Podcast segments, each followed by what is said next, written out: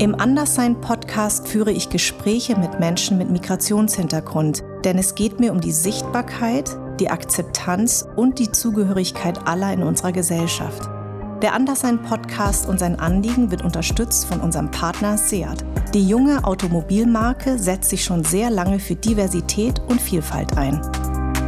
Das ist diese Zeit, diese kurze Zeit in der Jugend, wo die aus irgendeinem Grund, wo alles abfällt und wo sie auf irgendwie nicht mal merken, wie genial sie sind. Genial. Also ich hatte da ein Mädchen, die hat gesagt, ja, also ich sag meinem Vater, wenn ich nicht diese Goldkette kriege, ich bleib eine Jungfrau. Ey, mehr Feminismus geht gar nicht. Vor über 20 Jahren habe ich auf einer politischen Veranstaltung mal gesagt, mein größter Wunsch ist es, dass ich in 20 Jahren in Deutschland nicht mehr gefragt werde, woher kommst du? Denn diese Frage beinhaltet immer, du kommst nicht von hier. Aber das stimmt nicht. Ich bin in Darmstadt geboren und meine Eltern kommen aus Vietnam. Für mich müsste also die Frage lauten, woher kommen deine Eltern? Oder aber, wo sind deine Wurzeln? Aber wo stehen wir 20 Jahre später? Wird diese Frage immer noch so gestellt, woher kommst du? Oder sind wir mittlerweile so weit, dass sie anders gestellt wird? Bin ich anders, obwohl ich mich nicht anders fühle? Wie sehen es andere mit ähnlichem Background wie ich? Darüber möchte ich sprechen. Willkommen beim Anderssein Podcast. Ach, liebe Idyll, ich freue mich sehr, dass du, dass du äh, mein Gast bist. Ich meine, diese Stimme ist ja wahnsinnig. So erotisch. Ich erotisch, die erotischste Stimme bis jetzt bei mir im Podcast. Unglaublich. Diese rauchige cool. Stimme. Ja. Also, ähm, wir fangen mal ganz von vorne ja. an. Du bist in Celle geboren. Ja. Und dann bist du äh, mit 15 nach Berlin gezogen. Bezeichnest du dich als Berlinerin? Total. Ja. Ja, das ist, ich glaube, ich bin auch relativ schnell Berlinerin geworden. Mhm. Äh, das ging so ein halbes Jahr, dann habe ich total Berlinert. Mhm. Und jetzt darf man nicht vergessen, wir waren ja auch noch eine Generation. Also dieses Ich schwöre und so, das gab es damals nicht. Da mhm. gab es nur Icke. Mhm. Äh, und alle Migranten oder äh, migrantisierten POCs haben Berlinert. Mhm. Das war total normal irgendwie. Mhm, mhm. Äh, und meine Mutter, die fand es ganz schlimm. Die sagt so, jetzt wird mein Kind asozial. Ja. Das war für die ganz schlimm. Kannst du nicht normal reden? Ja. Ich so, versteht nicht, Mama. Aber ähm, ja, Berliner äh, sein ist schon ein Privileg. Ich ja. merke das jedes Mal. Das ja. ist schon was Schönes. Also, da habe ich mich für eine gute Sache entschieden. Ja, ähm, deine Mama und dein Papa haben sich getrennt, sind beide aber aus der Türkei. Ja, mhm. genau. Und deine Mutter, das finde ich total spannend, die ist Maskenbildnerin. Gewesen, genau. Gewesen beim mhm. Film. Mhm. Äh, und du warst auf einer Waldorfschule. Ja. Das ist ja was ganz Ungewöhnliches. Ich glaube, meine Eltern wussten überhaupt nicht, oder wissen, glaube ich, bis heute nicht, was eine Waldorfschule ist. Wie ist denn deine Mama darauf gekommen? Du, meine Mutter ist so geboren. Ich mhm. sag immer, äh, ich mache ich mach mich ein bisschen lustig, immer ich sage, du bist als Kartoffel geboren, sagt sie ja. äh, sie ist tatsächlich einfach, ähm, also ich, wenn ich sie so beschreiben müsste, ne, jetzt mal unabhängig davon, dass sie meine Mutter ist, wir haben ja auch unsere Filme miteinander, aber rein als Person ähm, ist das eine so progressive Frau, die ist uns um Lichtjahre voraus. Mhm. Äh, es gibt ja manchmal Menschen kommen auf die Erde, wo du denkst, so aus welchem, aus welcher Twilight Zone kommst du, ja, ja. weil die einfach schon, die ist so weit entwickelt für sich. Mhm. Äh, ähm, ja, das ist schon erstaunlich mit dem, was sie mitbekommen hat. Meine Mutter kommt eines, aus, aus eines der ärmsten Familien in der Türkei. Also sie haben Mehl äh, in Wasser gekocht, um was zu essen zu haben. Also richtig, richtig bitter. Aus, welchem, aus welcher Stadt? Äh, Ankara. Ah, aus Ankara. Okay. Aus der Hauptstadt, mhm. genau, genau. Aber ihre Eltern sind auch zugezogen. Ne? Also ja. die kamen auch aus Yozgat. Äh, mein Vater, die Vaterseite kommt aus Konya, mhm. äh, was auch sehr interessant ist, weil ich bin so eine Mischung zwischen Alevi und Sunni. Ähm, äh, ähm, Aleviten mhm. und Sunniten sind, ah. ähm, genau, genau, genau. Das ist ja diese Sache, der Eid blickt da aber auch nicht durch. Ich sage es ganz mhm. ehrlich, ich will mir nicht anmaßen, dass ich da irgendeine Ahnung habe. Mhm. Ich weiß nur so ein bisschen, okay, das ist die Vaterseite, das ist die Mutterseite. Ja. Ähm, aber sie ist schon eine außergewöhnliche Person. Sie hat ja dann angefangen, nachdem sie diese Maskenbildnerei, irgendwann kommt ja der Punkt, da merkst du, oh, mir tun die Knochen weh. Ja. Maskenbildnerei bedeutet teilweise Nachtdrehs, ja. Außendrehs Richtig. im Winter, in der Kälte. Ja. Das kannst du bis zum bestimmten Alter oder wenn du eben sehr fit bist, auch dann noch darüber hinaus machen. Aber für sie war klar, ich muss was anderes machen. Okay. Äh, und dann hat sie ähm, sich ausbilden lassen zur systemischen Familienaufstellerin das nach Bernd ich, Hellinger. Das finde ich wahr Wahnsinn. Also gerade Familienausstellungen, also es ist ja wirklich, ne? Also damit haben ja selbst die, die Bio-Deutschen ein totales Problem. Ja. ja. Aber das ist ja so spannend, also für Leute, die es nicht kennen, ähm, das ist eigentlich, wenn du ein, ein Problem hast, dann, dann lässt du sozusagen andere Leute dein Problem aufstellen, oder? Also so kann man du das kannst in einem jede Qualität aufstellen. Du Mhm. kannst deine Wut aufstellen oder die Wut Genau. eines anderen. Du kannst ein ganzes Familiensystem Mhm. aufstellen. Du kannst deinen Beruf aufstellen. Also find, ich finde den Gedanken so schön, dass alles eine Qualität ist, Mhm. weil uns das so ein bisschen die Möglichkeit gibt, auch mal ähm, äh, die Dinge aus einer äh, äh, ja, neutraleren Ebene zu betrachten. Mhm. Wir sind ja wirklich viel damit beschäftigt, was richtig ist und was falsch ist und was Mhm. böse ist und was gut ist. Aber es gibt immer einen neutralen Nullpunkt. Und weißt du, was so spannend ist? Also ich habe Familienausstellungen gemacht für meine Rollen als Schauspielerin und das Interessante ist ja, also für Menschen, die es jetzt nicht kennen, normalerweise gehst du, ähm, treffen sich Leute, die ein Problem haben, treffen sich an einem Wochenende, so kenne ich es zumindest aus Erzählungen von Freundinnen, die das gemacht haben. Und ähm, die anderen, die dich ja nicht kennen, sind stellvertretend für Sachen, mit denen du ein Problem hast. Zum Beispiel, du hast ein Problem mit deiner Mutter, du hast ein Problem Genau. mit deiner Großmutter. Und die Leute werden dann hingestellt von der Psychologin oder von der Familienausstellerin und die wissen plötzlich oder die können sagen, wie sich das anfühlt. Genau. Das ist das Abgefahrene. Es ist ne? eine energetische Arbeit. Ja. Ähm, äh, das heißt, die wird nicht über den Intellekt gemacht, sondern tatsächlich über Energie. Also äh, wir sind ja, es ist ja ein frequenzbasiertes Universum, haben wir ja in der Physik vierte Klasse gelernt. Ja. Ach so. Ähm, Ich bin nicht. Also, äh, also Naturwissenschaften, da setzt mein Gehirn ja, sofort das aus. ist bei ne? mir auch, also es ist, ist bei mir Jetzt auch nicht gibt so man nicht so dolle. Klasse, Mir wird schon gleich warm. Ich brauche ein Taschentuch, warte. Hat man da schon Physik gehabt? Ich habe, glaube ich, erst mal sechste Klasse. Naja, bayerisches Abitur Ja, ja, ja. ja, bayerisches Abitur stimmt. Darauf Ja. sind die Bayern sehr stolz. Ja, ja, ich weiß ja gar nicht, was macht ihr denn da, was so kompliziert Ja, ist? Ich möchte gerne wissen. Ich war so schlecht in der Schule, dass ich gerade noch bestanden habe. Aber ich habe bayerisches Aber das ist der erste äh, Bildungsweg und da kann man nicht gut sein, weil der ist ja zur Auslese gedacht. Damit hast du ja nichts zu tun. Genau, da kommen wir eh noch drauf, auf Genau. zweiten Bildungsweg. Aber jetzt erstmal zur, genau, Richtig. Genau. Ähm, äh, und ähm, äh, tatsächlich kannst du das äh, sehr schwer manipulieren. Ne? Also was, was ich habe ja auch Therapien gemacht, noch und nöcher. Äh, äh, und ich fand diese ähm, Freudschen Dinger, äh, die sind toll, als erstmal so einen Rahmen haben und anfangen. Aber irgendwann, das kannst du intellektuell sehr gut manipulieren. Das kannst Ja. du bei energetischer Arbeit nicht. Ja. Das, ist, das ist nicht möglich. Ja. Äh, ähm, aber es kommt immer darauf an, was für eine Aufstellerin du hast. Und dementsprechend wird das eben gut oder nicht gut. Ähm, ja. Was mich aber trotzdem interessieren würde, hat deine, Ma also erstmal dieses, die Maskenbildnerin zu, zu werden, ist ja schon wahnsinnig, also ich kenne kaum, sag ich mal, Vietnamesen aus der Generation meiner Mutter, also meiner Eltern, die auf so eine Idee kommen. Also daran merkt man ja, wie progressiv es ist. Kam, war dieser Wunsch schon in der Türkei ein Wunsch oder ist der erst hier entstanden bei dir? Nee, tatsächlich ist der erst hier entstanden. Also was meine Mutter auf jeden Fall hat, sie ist eine Künstlerin. Ne? Also die hat Kurzfilme gemacht, die hat Vernissage gemacht, ne? also Bilder ausgestellt. Sie hat drei Bücher oder vier Bücher mittlerweile Hat glaub dich, das, geschrieben. äh, hat dich das ein bisschen, ähm, sag ich mal, äh, überfordert als Nee, überfordert nicht, weil interessanterweise hat sie äh, etwas, die hat mich ja nicht gefragt. äh, also, dass sie mich auf eine Waldorfschule gegeben hat, war ja auch wirklich der Hauptgrund, weil es eine künstlerische Grundausbildung Ja, hat. Und ich genau. glaube, meine Mutter hatte immer eine große Sehnsucht danach, Künstlerin zu sein. Aber manchmal ähm, äh, äh, fängst du irgendwo im Leben an und kommst auch nicht dahin, weil Mhm. du musst arbeiten, du musst ein Kind versorgen, du hast tausend Sachen irgendwie zu tun. Dafür hat sie das schon toll gemacht. Ja. Aber dieser Wunsch, den sie für sich hatte, ging in mir weiter. Also sie hat ähm, sozusagen ihn dann äh, zu mir gegeben, diesen Wunsch. Ne? Aber das überfordert ja Künstlerin. Kinder manchmal auch, oder? Ja, es kann auch sein, dass das äh, vielleicht auch gar nicht ich bin. Das kann auch sein. Ne? Aber ähm, ich, ich finde das eigentlich so ein, so ein schöner Gedanke, dass so diese Sehnsüchte und diese Träume, ich finde das gar nicht so. Viele würden dann sagen, ja, aber die Eltern projizieren und dann werden die Kinder nicht sie selbst. Naja, nun, wir sind ja auch wirklich äh, Potenziale erstmal, weißt du? Ähm, und ich bin ihr ganz, ganz, ganz dolle dankbar, dass sie ähm, ihre Sehnsüchte mit mir geteilt hat. Ja, vor Dingen hat sie dich ja auch entdeckt. Entdeckt. Ja, ne? Das absolut. muss man ja auch sagen. Also absolut. Du, ohne sie wärst du gar nicht Nein, heute. ich wäre nicht. Du wärst nicht die, die du heute Richtig, bist. Ne? Also richtig. deswegen hat sie ja das Potenzial Ja. Ähm, aber nochmal zurück zur Kindheit. Du warst auf einer Waldorfschule. Warst du, also ich kenne auch ähm, Freunde, die in Berlin ihre Kinder auf die Waldorfschule geben und die sagen bis heute, der Migrationsanteil ist so gering. Ja. Also selbst bei uns Ja, in Berlin. Wie war das denn in Celle?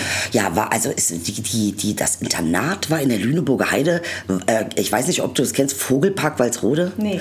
Das ist, naja, Nee. und von Vogelpark Walsrode noch mal drei Kilometer in die Pampa, Benefeld, Bomlitz. Also es war wirklich so ein richtiges Dorfinternat. Ja. Und ähm, es war tatsächlich so, dass ich da die einzige, äh, äh, in dem Sinne türkisch markierte Person war. Es war noch eine Halbtürkin da, aber interessanterweise waren wir sehr international. Es war also auch ein Mädchen aus dem Senegal da.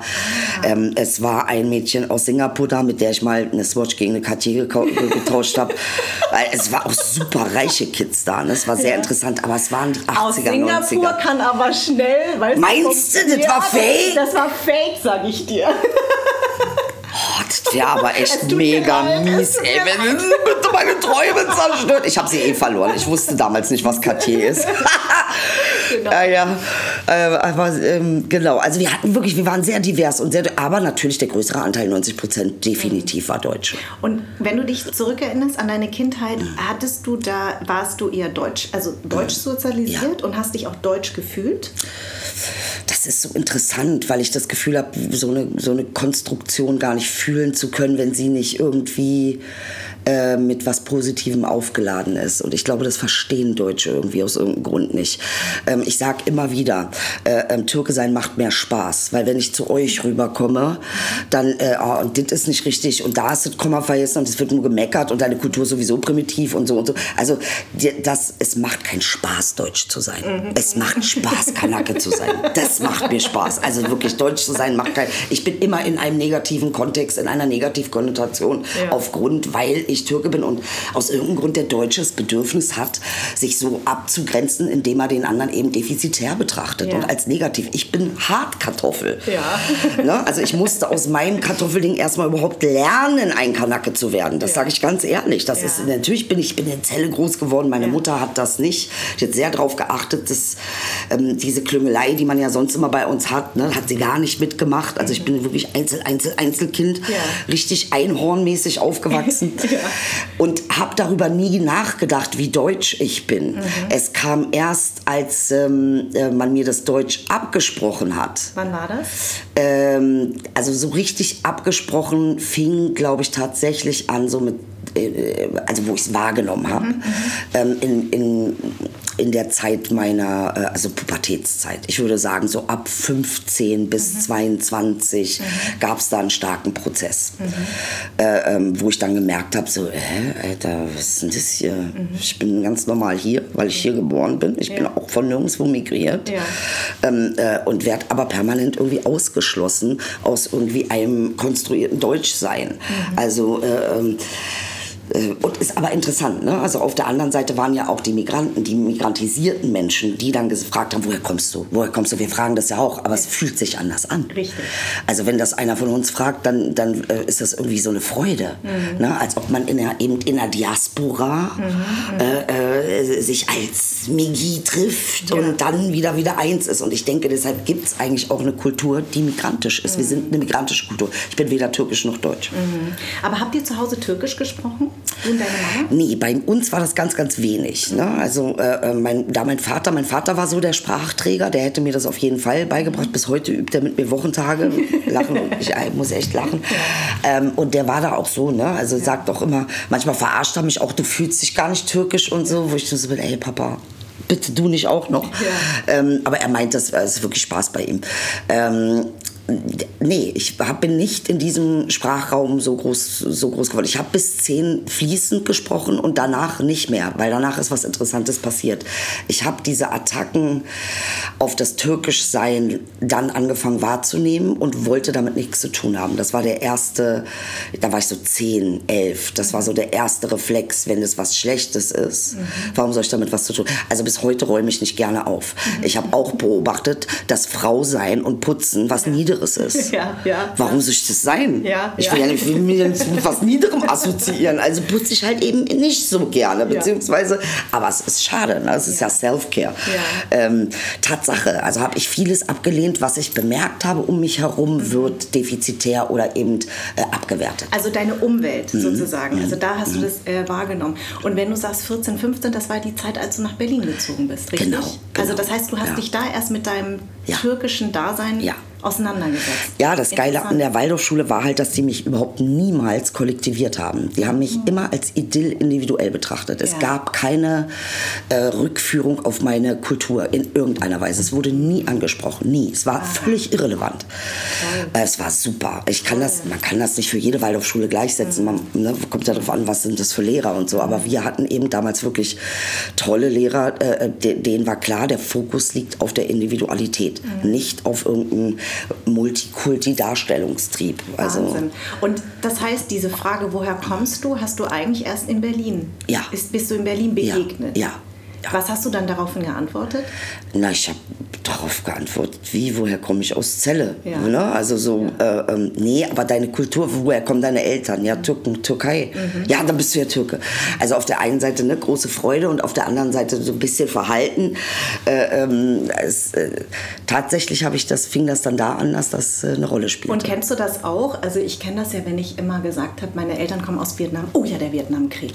Also es wird immer sofort was, oder? Und das nervt. Weil ich hab, deswegen habe ich auch irgendwann einen Dokumentarfilm gemacht, der hieß Mein Vietnam, Land und kein Krieg. Weil ja. ist ja ein Land, ja. nicht ein Krieg. Richtig. Aber es wurde immer nur damit assoziiert, ja, wir waren ja damals auch auf der Straße Ey, und haben demonstriert.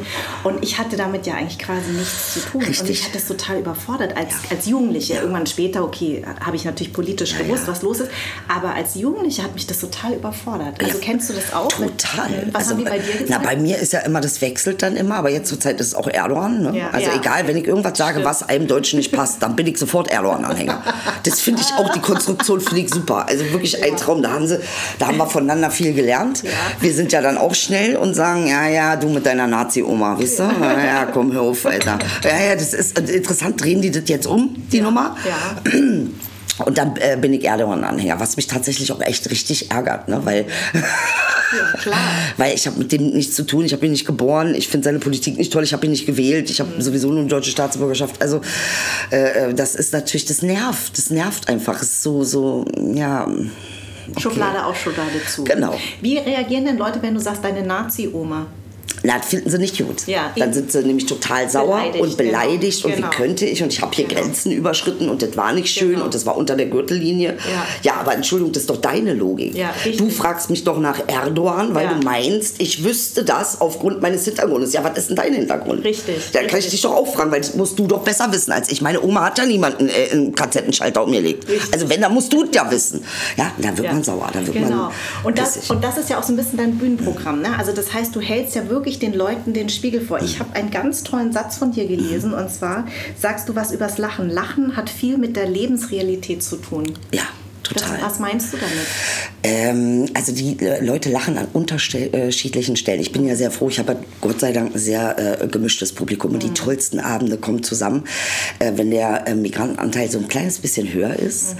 ähm, und der, der deutsche Anteil so ein kleines bisschen niedriger ist. Man muss dazu sagen, du hast zwei Kunstfiguren. Ja. Erzähl uns mal ganz kurz darüber. Das ist einmal Gillette Eiche. Ich schwöre. Ich wusste nicht, wie man sie ausspricht. Gillette oh, Eiche, Gillette. liebe ich. Ja, sie ich Ehrlich, wirklich. Du hast du? Du liebst sie? Nein, ich, ich wollte, nein, ich wollte ach so, ach so. Nein, ich finde sie so, die ist so, ich habe am Anfang nicht gewusst, äh, ich habe erst die Gala gesehen, also großartig, wo du so eine Berliner äh, Frau spielst, also wirklich wie aus dem Bilderbuch. Ähm, und dann habe ich mit meinem Sohn Gillette Aische geguckt ja. und ich habe gedacht, Wahnsinn, wir haben uns beömmelt. Mein Sohn ist 15. Ja, oh, und du hast seinen Nerv sofort getroffen. Ja, Echt? Ja, aber es, genau, Gillette ist, äh, ja. Gillette Aische, ja. ja. ich liebe sie auch. Ich liebe mhm. beide meine Figuren. Ich finde die großartig. Und Gillette Aische ist halt, das war nicht beabsichtigt. Mhm. Mikael, das war überhaupt nicht beabsichtigt. Das ist passiert passiert. Meine Mutter, wie gesagt, stand dahinter. Ne? Also es ist wirklich die Geschichte, dass sie aus der Türkei kam. Ich war 38. Äh, ich habe das ja auch super hingekriegt, wirklich in allem Fail zu sein. Ja, muss man auch mal hinkriegen. Also, Wenn es ins Minus geht, geht es halt auch ins Plus. Ne? Aber das war halt nur Minus. Und meine Mutter sagte dann, was ist mit dir? Warum bist du so erfolglos? Als ob das irgendwie was Normales wäre, Erfolg haben zu müssen im Ja, Leben. das stimmt, das und ähm, das ist auch so typisch, ich weiß nicht, wie es bei euch ist, aber unsere Eltern sind da auch echt knallhart. Ja, ne? Ey, knallhart. knallhart. Also nicht mit, oh, meine Tochter ist die Beste, vergiss Nee, es. Erstmal nee. nur, was hast du falsch gemacht? Genau. Ja, genau. Das liegt an dir, Edith. Richtig. Genau, und das war auch die Antwort meiner Mutter, weil ich meinte, Ja. nee, Alter, das ist ein Rassistenland. ja, ich kann da nicht für, ich komme hier ja nicht durch. Ja. Ich habe alles gemacht, sagst du, nee, sagt sie, das bist du. Yeah. Und dann? Ich gesagt, ich bin eine anderer Meinung. Ja. Und tatsächlich, an, äh, zu, der Zeit habe ich eben an Schulen gearbeitet, an der Rüdlich-Schule und an der Nürting-Grundschule. Das finde ich total geil als Integrationsbeauftragte. Ja, was auch immer das sein soll. Ja, ja, klar. Na, Also, das sind dann so aber wer kam denn auf die Idee? Irgend so ein Typ aus dem Jobcenter? Oder? Richtig, Ah, das ja, war eine Maßnahme und dann, ähm, wie verpacken wir das jetzt? Sie ist ja schulfremd, was auch immer schwierig ist, schulfremde Personen in, in die Schule reinzuholen. Ne? Ach so, genau, weil äh, man muss dazu sagen, du hast mit, äh, du hast erstmal die Schule abgebrochen. Genau, und dann hast du aber auf dem zweiten Bildungsweg das Abitur nachgeholt, wofür ich einen Heidenrespekt habe, weil also später nochmal die Schuhbank zu drücken, ich könnte es jetzt nicht mehr. Echt jetzt? Ich sage dir, es war die beste Zeit meines Lebens. Ehrlich? Ich kann es nur empfehlen. Wieso? Weil, ähm, also tatsächlich ist es so, der erste Schulweg ist ein Ausleseverfahren. Ne? Man guckt, kommst du in die Unterschicht, kommst du in die Mittelschicht, kommst du in die Oberschicht. Das ist das Verfahren, das hat überhaupt nichts mit dem Talent der Kinder zu tun. Deshalb bin ich ja so ein starker Kri- Kritiker, was unsere Schulbildung betrifft, weil die Ja. einfach für den Arsch ist. Ja, Also ja. die Kinder lernen da nicht kreativ zu sein oder äh, das herauszufinden, wo- worin sie gut sind. Sie sollen sich gefälligst in irgendeine so Schublade packen Mhm. Und funktionieren. Und das ärgert mich, ne, weil es so viel Potenzial da draußen gibt. Ja. Ähm, und der zweite Bildungsweg ist insofern schöner. Erstens mal hast du mit Erwachsenen zu tun. Du hast diese ganzen pubertären Geschichten nicht. Mhm. Ähm, du weißt ein bisschen was übers Leben. Mhm. Also ich saß oft da und habe gedacht, ey krass. Ey, das habe ich doch beobachtet und jetzt habe ich hier ein Wort dafür. Ja, Ja, ja, also so, so die Lehrer sind andere, die wollen, dass du das schaffst. Mhm. Die, das ist nicht wie im ersten Bildungsweg, naja, Mhm, sondern es ist wirklich so, die wollen, dass du das äh, durchziehst und machen dir alles möglich. Und ich habe ja wirklich konsequent eine Acht gehabt in Mathe, äh, wirklich durchgehend. Aber die haben gesehen, ich habe mir den Arsch aufgerissen, ich habe. Nachhilfe genommen, ich habe extra Aufgaben gemacht. Ich bin nie unter eine Acht gekommen, aber Kenn ich. aber sie haben das mit mir durchgezogen und haben dann gesagt, na gut, dann werden wir das mündlich, weil du so aktiv warst, ist das auch berechtigt. Dann kriegst du eben noch die vier und dann kommst du damit irgendwie noch durch. Mhm. Aber warum wolltest du den, äh, das Abitur unbedingt noch nachmachen? ich habe ja äh, in der Zwischenzeit jeden prekären Job gemacht, den man machen kann. Ne? Also ich war ja nie untätig. Ich habe ja wirklich viel äh, gearbeitet, auch immer drei, vier, fünf Jobs gehabt. Die ersten zehn Jahre habe ich auch viel schwarz gearbeitet. Das habe ich dann nicht so kapiert, wie das funktioniert, das System. War aber auch irgendwie unabsichtlich. Es war wirklich nicht äh, Das System ist intentional. immer noch so, ich ne? Schwarzarbeit ist ja Ja. verbreitet. Ach, echt? Ist das Ja, immer noch? ja, ich habe ja, ich gehört, das Ja, sind ja. jetzt viel weniger geworden. Shisha-Bar, Nailstudio, Nailstudio. die ganzen äh, Asiaten. Nu, nu, Boyfriend, na, no Boyfriend. Oh, warum? liebe die. Ich liebe die, ich fühle mich da so weiß. Ich sitze da zwischen den Ja. Ja, ja. Du keine Kinder, warum? Warum? Genau, ey, ich Ja. liebe das. Ja. Ich liebe diese Sofort asiatische diese Vorwurf. Art. Ey, weißt du, warum? Vorwurf. Warum du kein Warum? Kinder? Warum? Falsch mit mir. Du Kinder haben. Weißt du, die sind ja dann immer Geil. so, oder? Oh, total geil. Ich finde Ja. auch, wenn die über dich lästern und Ja, du kriegst genau. es mit. Auf und du bist genau. Und die wissen manchmal nicht, dass Ja. ich Vietnamesin jetzt mit den Masken ist ja noch besser. Und dann höre ich das immer. Best. Ey, ich tue dann immer so, als geil. würde ich nicht verstehen, um zu hören, Oh wie die über Gott. die anderen Kunden lästern. Und super. Ey, super, oder? das Super, muss so einen. Spaß machen. So ich würde es auch so machen. Ja, genau. Eiskalt würde ich so machen. Genau. Deshalb feiere ich sie so. Ey, Die Genau. lassen sich hier überhaupt ja nicht. Die sind nur so, ist okay. Genau, nach außen hin und sofort die Maske. Genau. Lassen sofort fallen, wenn der Kunde sich umdreht. Herrlich, ja genau. Also genau, du hast genau. also sozusagen äh, alle Jobs durchgemacht. Und Gen- äh, Und dann habe ich gemerkt, okay, Backshop wird glaube ich nicht, weil ich einfach unterfordert bin. ich bin wirklich, ich brauchte was, was mich irgendwie. Ich finde Backshop, ich mag ja manuelle Arbeit, insofern, dass du dich ja voll entspannen kannst. Ne? Also bist ja dann so ein bisschen, auch wenn du gekifft hast, dann bist du da so in so einem Ding drin und dann macht es Spaß, irgendwas abzuheften. Ja. Aber äh, ähm, tatsächlich habe ich gemerkt, ich bin unterfordert. Was mache ich jetzt mit meinem Leben? Das war dann immer wieder Mutter im Nacken. Also irgendwas mit irgendwas muss ich jetzt aus der Tasche kommen. Ich bin schon 28, ja, es ist ja, ja auch schon fast vorbei, mein Leben Richtig. in, in ja, Elternzeit. Ja, ähm, äh, und dann tatsächlich habe ich gedacht, komm, dann mache ich das. Eine Freundin hatte angefangen und glaubst du mir, weil sie hat angefangen mhm. in unserem Freundeskreis mhm. und dann haben das vier, fünf Leute gemacht. Ich war eine davon. Ah. Das ist auch interessanterweise so eine Peer Group Geschichte. Mhm. Ne? Mhm. Hast du einen Freundeskreis, der auch weiterkommen will? Mhm. Und wenn einer anfängt, fängt, dann bist du, kann ich das auch. Ja, genau. Und dann haben wir tatsächlich, und zwar, ich kann nur, ich kann es nur empfehlen. Also später lernen macht viel mehr Spaß als früher. Okay. Viel mehr Spaß. Okay. Also ich habe die beste Zeit gehabt und zwar, es war wirklich nicht so schwer, weil du so viel Erfahrung schon mhm. hattest. Mhm. Also das ist. Und dann? Äh, dann äh, musst du dir vorstellen, ein Jahr vor meinem Abitur, das war 2007, habe ich mein Abitur gemacht. Ja. Äh, ein Jahr vorher hat mich eine Jugendliebe gefunden übers Internet. Und ich war auch Single zu der Zeit. Mhm. Und dann dachten wir, naja gut, dann probieren wir das jetzt ja. nochmal. Und haben dann tatsächlich, nachdem ich mein Abitur beendet habe, geheiratet in der Karibik. Der war Antiguan British. Ah. Ähm, dann äh, war ich in den West Indies auf Antiguas. War natürlich, ist natürlich eine tolle Insel und es ist sehr schön da. Aber ich habe natürlich das erste Jahr keine Aufmerksamkeit Aufenthaltserlaubnis bekommen. Und eins, ich hatte also viel Zeit, mir die Dinge anzugucken. Ne? Und ich habe eine Sache begriffen. Rassist, da fing es schon an, dass ich so langsam geahnt habe, Rassismus ist ein, ist ein System. Interessanterweise haben die Antigans äh, herabgeblickt auf die Jamaicans. Und die Art der Erklärung, warum, war eins zu eins dieselbe wie hier. Exakt die gleichen Argumente.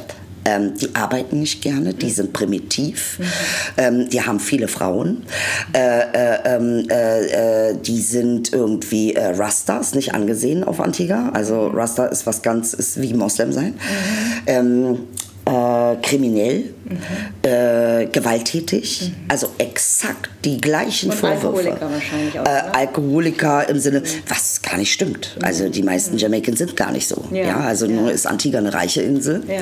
und, und, und sehr christlich und auch ein bisschen noch in den 50ern hängen geblieben. Mhm. Ist ja in Ordnung, ist halt eine Insel. Ne?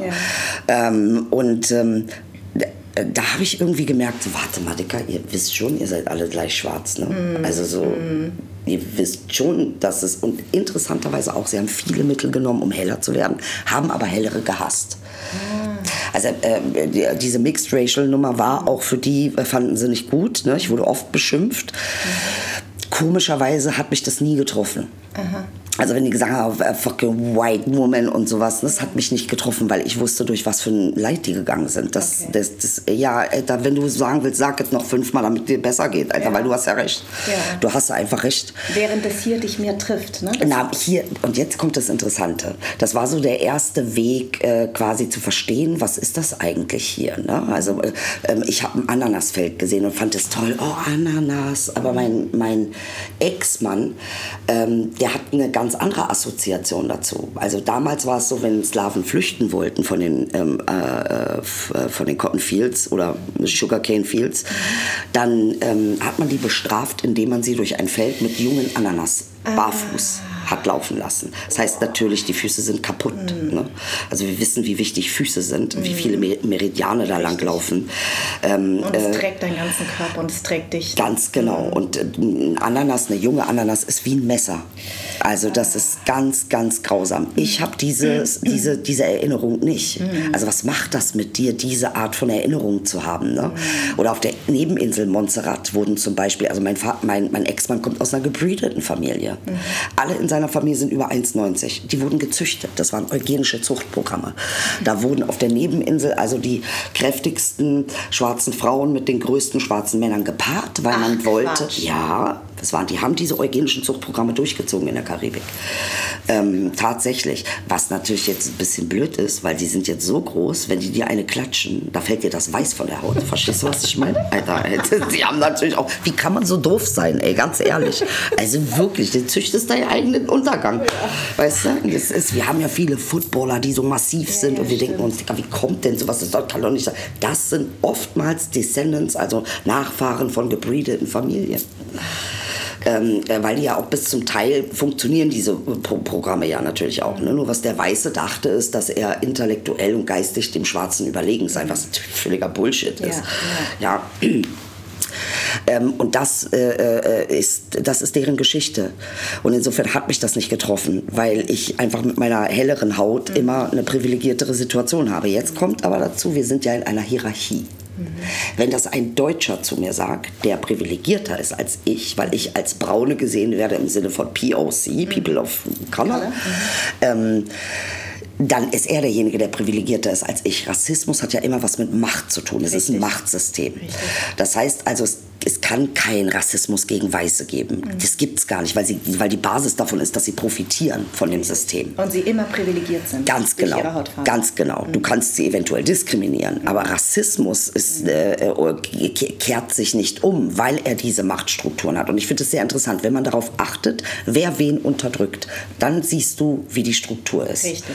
Na, also die äh, ähm, Kurden regen sich auch oft zurecht auf, die Türken unterdrücken uns, die Kurden unterdrücken aber auch Sasas. Mhm. Ne? Also äh, ähm, und, und äh, Jesiden. Ja.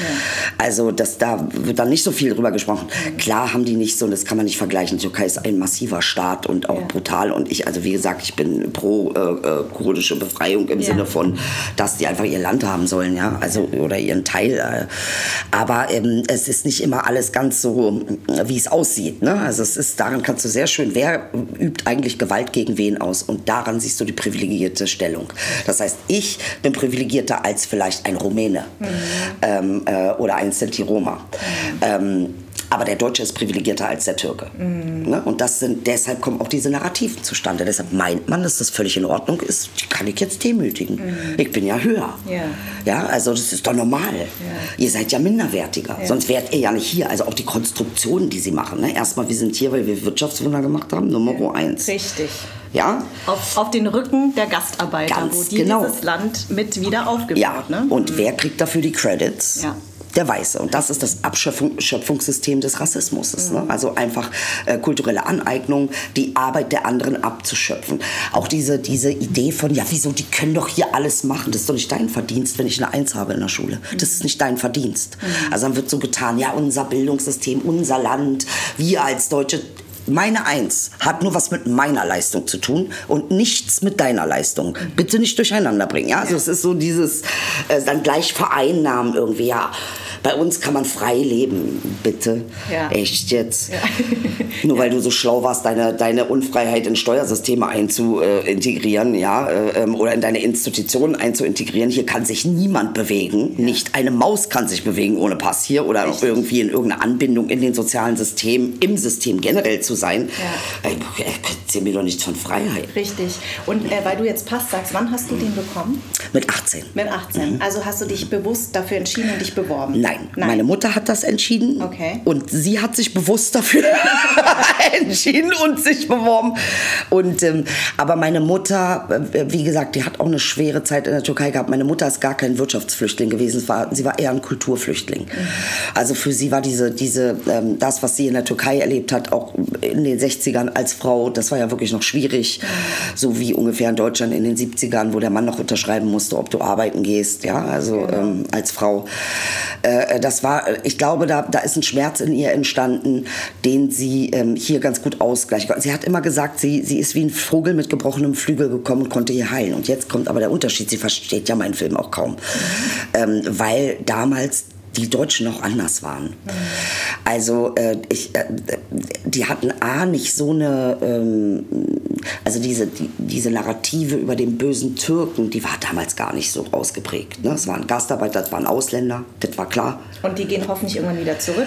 Ne? Ja, oder auch nicht. Es ist auch ganz nett, so alle hier zu haben. Ne? Also das, und wir waren auch nicht so viele. Mhm. Ne? Und dann, äh, jetzt kommt ja noch eine Sache dazu, alle anderen, die so aussehen wie Türken, Araber oder, ne, also alles werden ja zu Türken gezählt. Das heißt, die haben ja das Gefühl, die Türkei ist hier, ja. weil sie nicht differenzieren. Der kommt aus dem Sudan, genau. der kommt aus Saudi-Arabien, ja. der kommt aus dem Libanon. Richtig, so wie die Asiaten alle gleich sind. Genau, genau, genau, genau. Ja.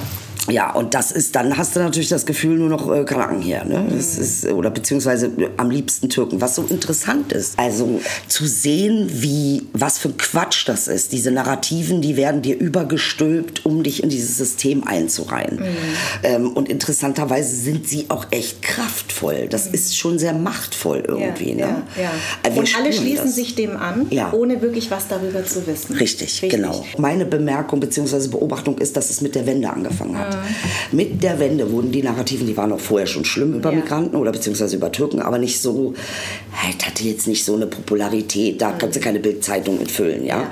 Ähm, aber mit dem Mauerfall ist tatsächlich was in unseren Lebensrealitäten passiert. Und ich glaube, ähm, ich glaube, dass das dem äh, Ostler sehr schwer fällt, das zu verstehen. Das hat er bis heute nicht begriffen, dass er natürlich ähm, äh, nicht so angenommen wurde und nicht so betrachtet wird wie ein Wessi. Mhm. Auch er ist in diesem rassistischen System vielleicht über dem Türken, aber nicht über dem Wessi. Mhm, und auch nicht mal, nicht mal auf Augenhöhe mit dem Wessi. Ja, die Westler haben sehr wohl dafür gesorgt, dass die Ossis schön Ossis bleiben. Ja, ja. Schön die doofen kleinen äh, genau. Kommunisten, die ein bisschen bescheuert sind und kein Wissen nicht, wir wissen äh, nicht, wie man äh, äh, Demokratie macht und genau. Kapitalismus na, es ist ja auch so interessant. Ich habe ganz viele ähm, ostdeutsche Autoren gelesen, die auch, ähm, die auch sagen, dass nach dem Mauerfall einfach klar war, dass das Wessi-System sozusagen überstülpt wurde. Ja. Mit, es wurde nicht mal gefragt, also vom Ampelmännchen, ja. sage ich ja. jetzt mal, angefangen. Mhm. Also, dass es ganz klar war, also wenn, dann gelten hier unsere Regeln und dann wird alles andere wirklich weggedrückt ja. ne, und ja. weg,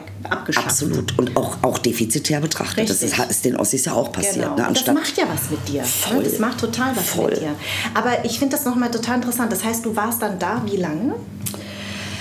Äh, in der Karibik war ich so circa ein Jahr, dann sind wir nach England gegangen. Mhm. Und wie war das da? Das heißt, du hast ja wirklich eine Overview ja, ja, ja, über auch, wie Rassismus funktioniert. Total, ne? total. Mhm. Und da war das sehr interessant. Ne? Zu dem Zeitpunkt, als ich da war, es war 2008 in England. Ich, ich mhm. kenne England deshalb so gut, weil er ja meine Jugendliebe war und ich so oder so immer hin und her geflogen bin in okay. meiner ähm, äh, Jugend.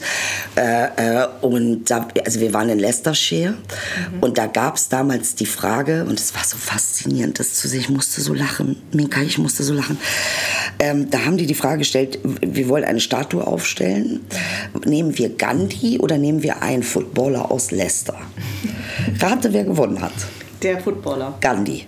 Ach so, ganz. Mittlerweile sind über die Commonwealth-Zuflüsse so viele Inder in, in England. So, okay, ja klar. Mhm. Äh, überhaupt aus den West Indies, mhm. aus Park, also ne, überall, wo die Engländer sich mhm. reingesetzt haben, quasi alle sind gekommen über diese Commonwealth-Geschichte und haben quasi das Land äh, umbesetzt. Mhm. Es ist tatsächlich so, dass die echt eine Power haben da drüben. Ne? Also die haben natürlich auch andere Vorbilder. Gandhi war ein Rechtsanwalt. Ja. Äh, die meisten oder viele, viele Inder in England studieren Recht. Und wenn du das Rechtssystem ändern kannst, dann kannst du eine ganze Menge ändern. Stimmt.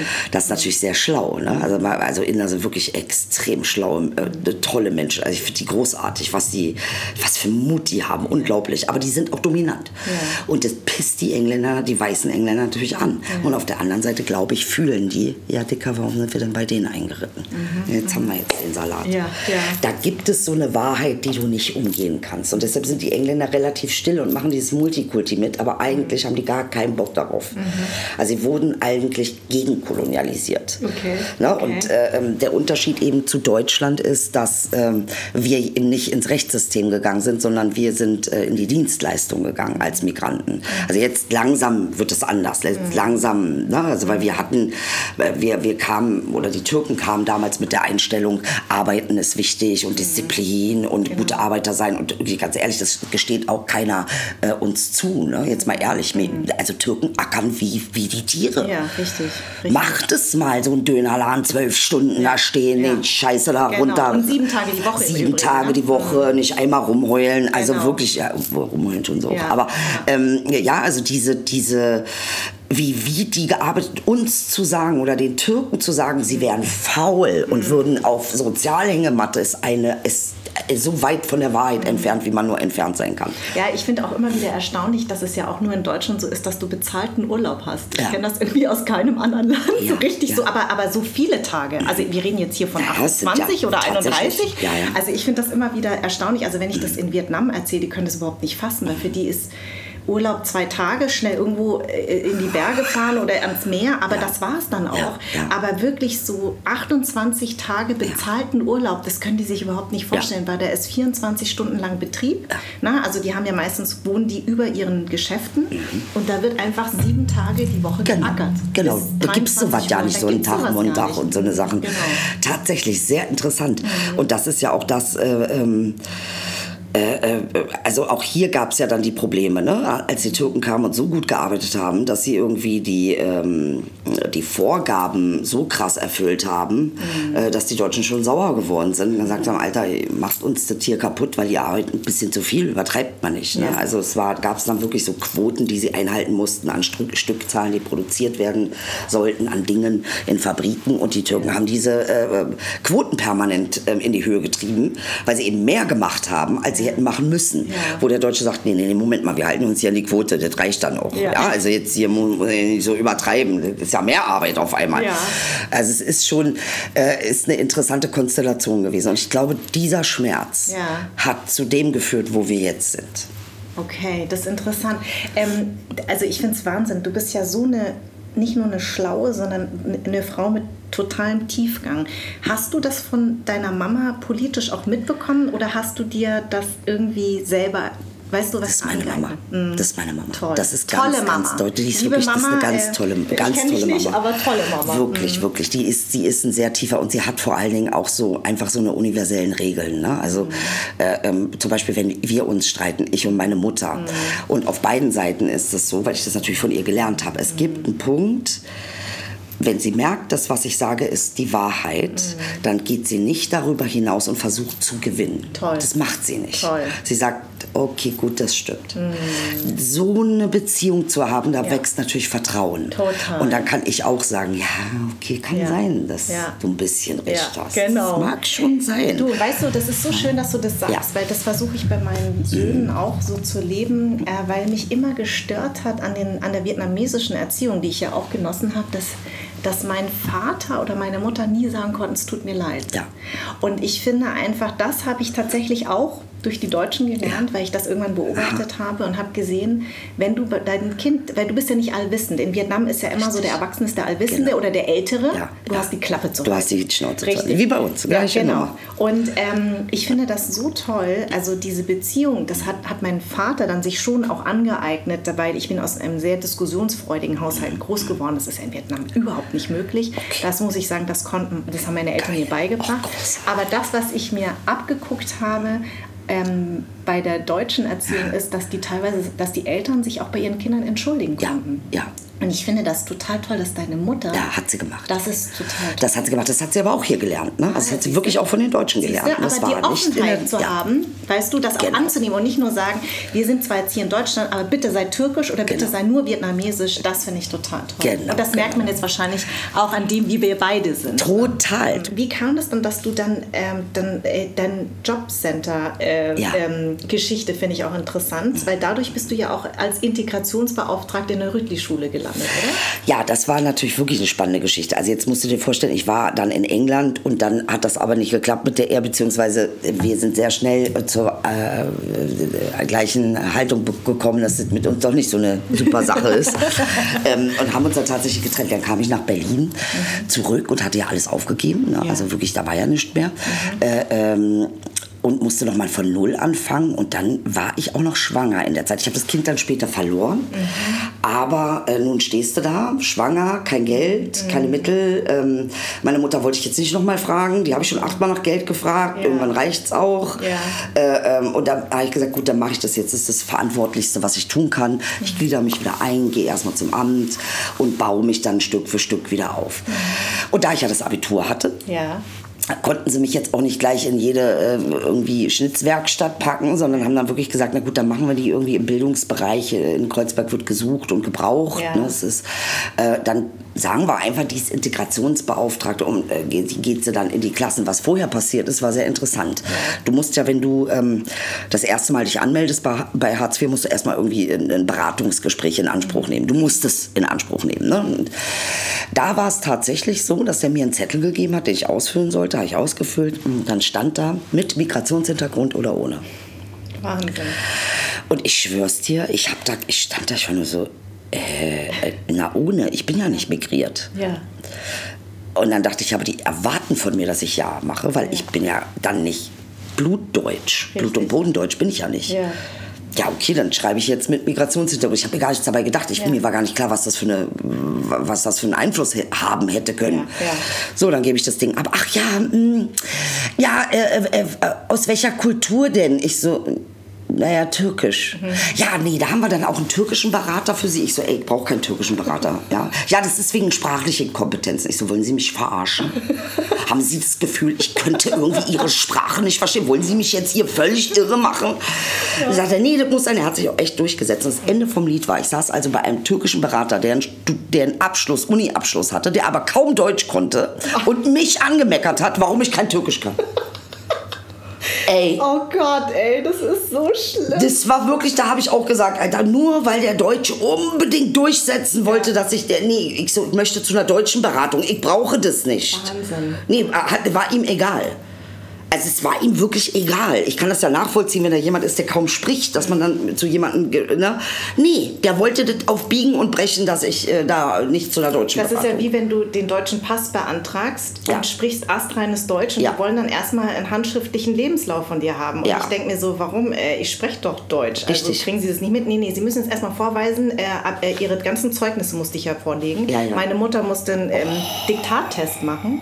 Da denke ich mir so, das ist doch, das ist so entwürdigend. Du, bist da, wusstest du, auf was du dich einlässt? Rüdlich-Schule, war dir das damals ein Begriff? Ähm, naja, also mir war es insofern ein Begriff, weil, also gar nicht mal so durch die Presse, sondern einfach, weil wir am Kiez gewohnt haben und gelebt haben und die Kinder von meinen Freundinnen auf, dann auf die Rütli oder Nür- Nürting gingen. Ne? Äh, das Interessante war allerdings, dass ich ähm, eben von der Maßnahme aus äh, bei der Nürting Grundschule war. Und jetzt musst du dir vorstellen, das war, ey, das war 2008. Das war eine Klasse, also wirklich full arabisch-türkisch. Da war kein einziges deutsches Kind. Also ich habe überhaupt nicht begriffen, wie das 2008 noch geht. Wir sind noch nicht in den 70ern. Zeitgleich habe ich mich aber, weil ich ja immer auch umtriebig war und mich bemüht habe, ich wollte immer alles unmögliche wissen und rausfinden und, äh, ähm, äh, und habe mich dann noch beworben für ein Projekt, das hieß äh, ein Quadratkilometer Bildung. Und die haben Vorbereitungskurse für den MSA an der Rütli-Schule gegeben, also unterstützende Vorbereitungskurse. Und ich hatte dann irgendwie Englisch und Deutsch gemacht. Äh, ähm, das heißt, das war dann noch eine Initiative von mir. Also hatte ich zwei Perspektiven. Einmal die der Grundschule, Okay. die dann weiterempfohlen wird innerhalb des Systems, entweder Gymnasium, Realschule oder äh, Hauptschule, dann irgendwann Gesamtschule und Gymnasium. Äh, äh, und habe da ja auch herzzerreißende Erfahrungen gemacht. Ne? Also ich sehe dann Mädchen, die hat einen Durchschnitt von 2,0. Äh, das ist wirklich ein hochintelligentes Kind, die trägt ein Kopftuch und wird auf eine Hauptschule äh, empfohlen. Und ich frage sie, warum trägst du denn Kopftuch? Ja, Mama hat auch, sie, Mama ist ihr Vorbild. Sie will so aussehen wie Mama. Sie hat überhaupt gar keinen Islamfilm. Ihre Mutter sagt selbst, du von mir aus, das muss sie gar nicht machen. Also es ist, sie ist auch viel zu jung, sie will es unbedingt. Ja, also äh, ähm, was ja eigentlich total schön ist und für die Beziehung dieser beiden spricht. ja. Ja. Nee, im deutschen Schulsystem, nee, äh, das schafft sie nicht. Irgendwann habe ich recherchiert und rausgefunden, dass das ein System ist, das mit Absicht gemacht wird. Wir werden nach, mit Absicht nach unten empfohlen. Die ähm, Berufsberater werden angehalten, migrantische Kinder nach unten zu empfehlen. Die müssen nicht studieren. Wahnsinn. Ja, das Wahnsinn. ist beabsichtigt. Und es gibt einen in der Verwaltung, der das sagt, der das durchsetzt. Der sagt, bitte empfehlen Sie die nach unten. Das ist ja Wahnsinn. Und sag mal, wenn, weil du sagst Kopftuch, was denkst du denn darüber? Oder was sagst du, was kannst du den Leuten da draußen mitteilen? Also ich kann dir auf jeden Fall sagen, dass ich, äh, wir müssen gewisse, bei diesem Thema ist es sehr interessant, das ist auch eine ganz tolle Frage, weil tatsächlich hat das ja einen bestimmten Anfang gehabt. Ne? Also seit äh, 9-11 fing das mit dem Moslem-Bashing an. Vorher waren wir Ausländer, wir waren im besten Falle mit Migrationshintergrund äh, äh, und auf einmal waren wir Moslems. Das ist ab 9-11 losgegangen. Das stimmt, ja. Äh, und dann kam aber auch eine, eine ganze, ganze Reihe von Moslem-Bashing dazu. Mhm. Also mein Vater ist sogar noch einer, der, der damals gesagt hat, nee, das ist die Unterdrückung der Frau mit dem Kopftuch. Ja? also auch mein Vater, Wow. wo ich dann so bin, ey Ali, jetzt reicht. Ja. Alter, nee, das ist einfach jetzt nicht mehr 1980.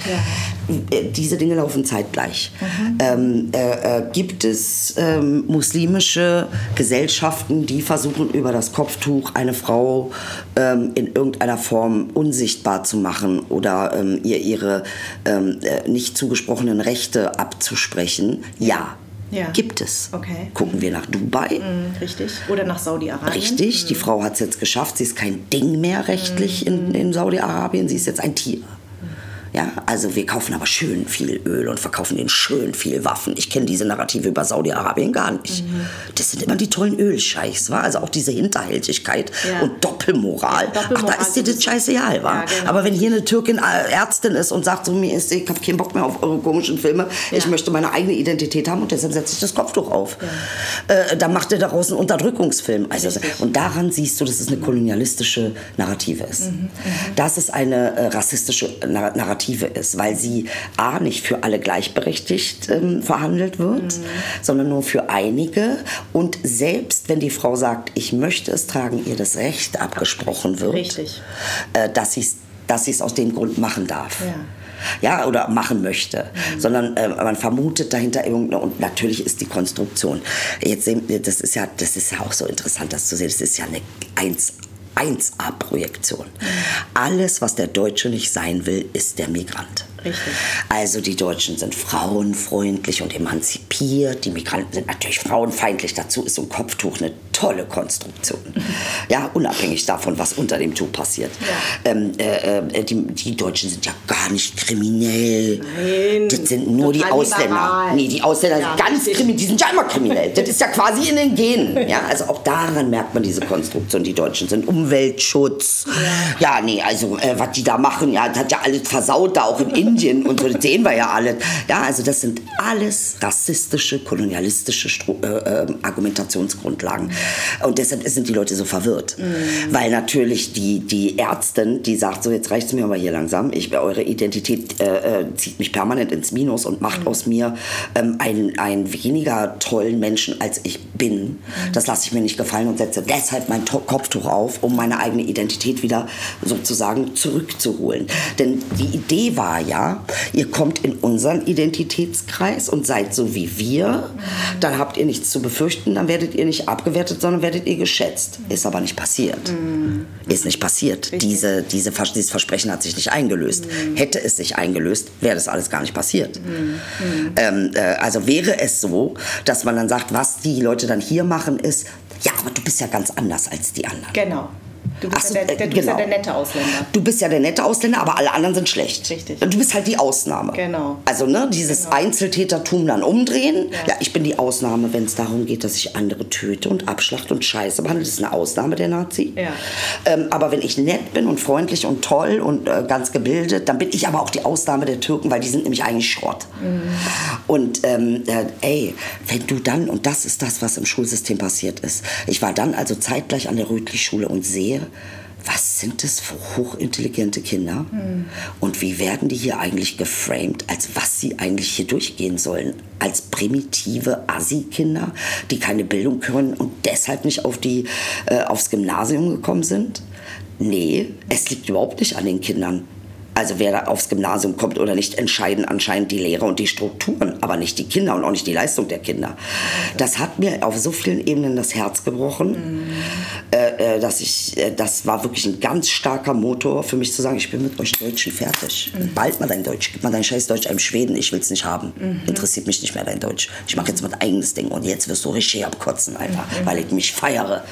Das habe ich von Gillette gelernt.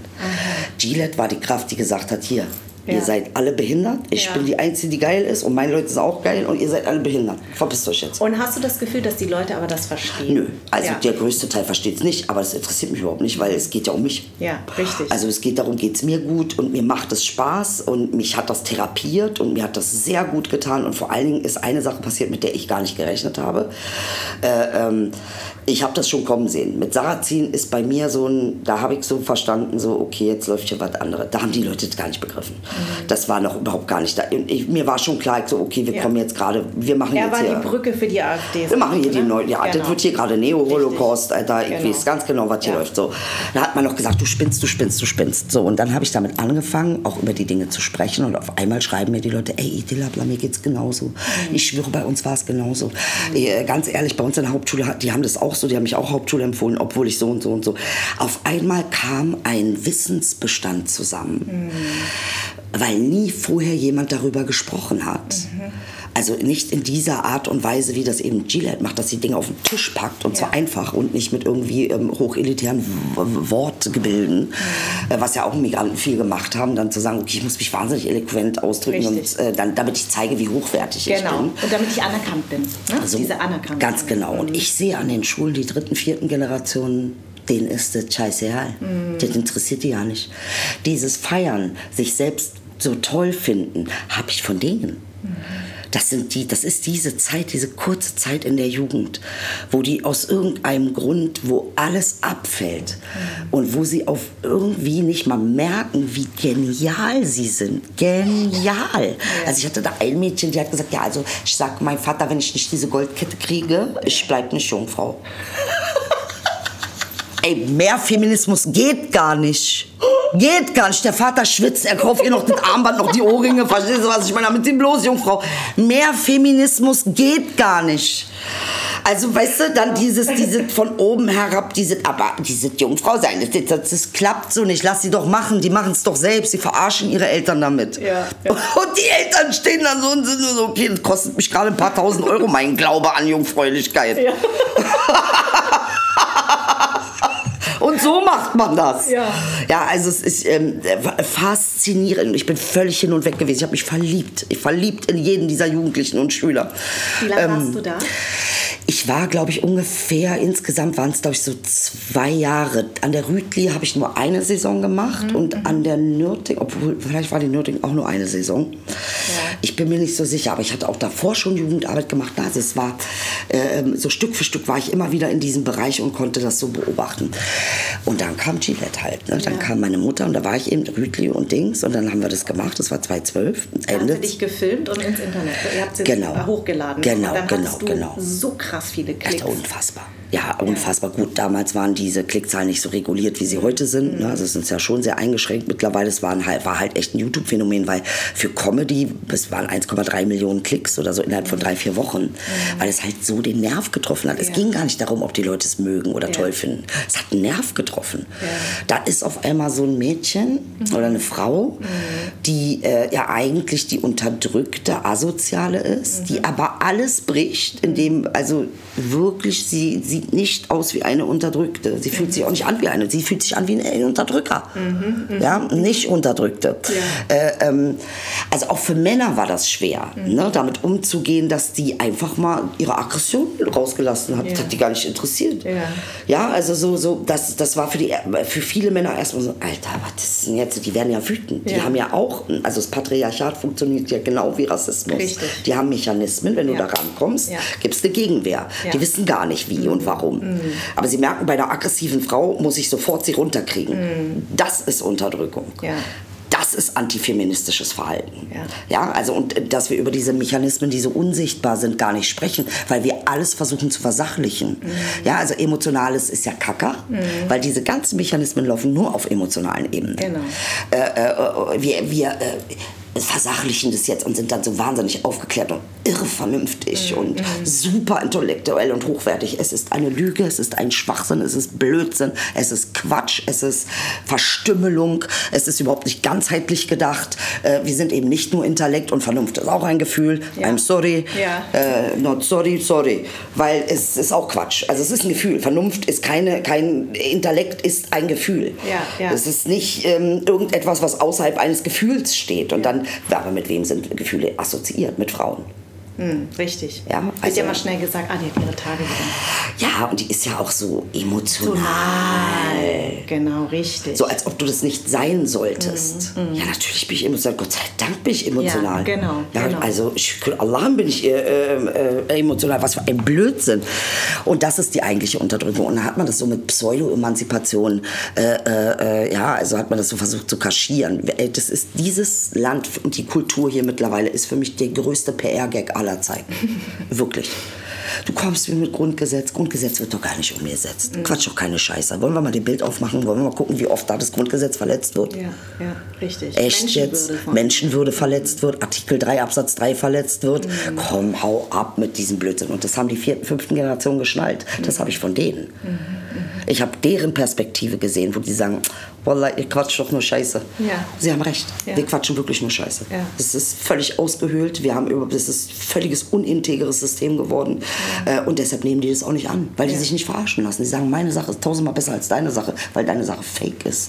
weil du so tust, als ob. Und du denkst, ich sehe nicht, was du tust. Ich sehe genau, was du tust. Und jetzt entwickle ich eine eigene Sprache. Mhm. Und jetzt rede ich so. Und jetzt bist du noch mehr angepisst davon, weil dein Scheiß Deutsch mir scheißegal ist. Und ich rede, wie ich reden will. Und komischerweise deine kleinen deutschen Kinder reden auch so wie ich. Ja, das stimmt. So ein Scheiße, war?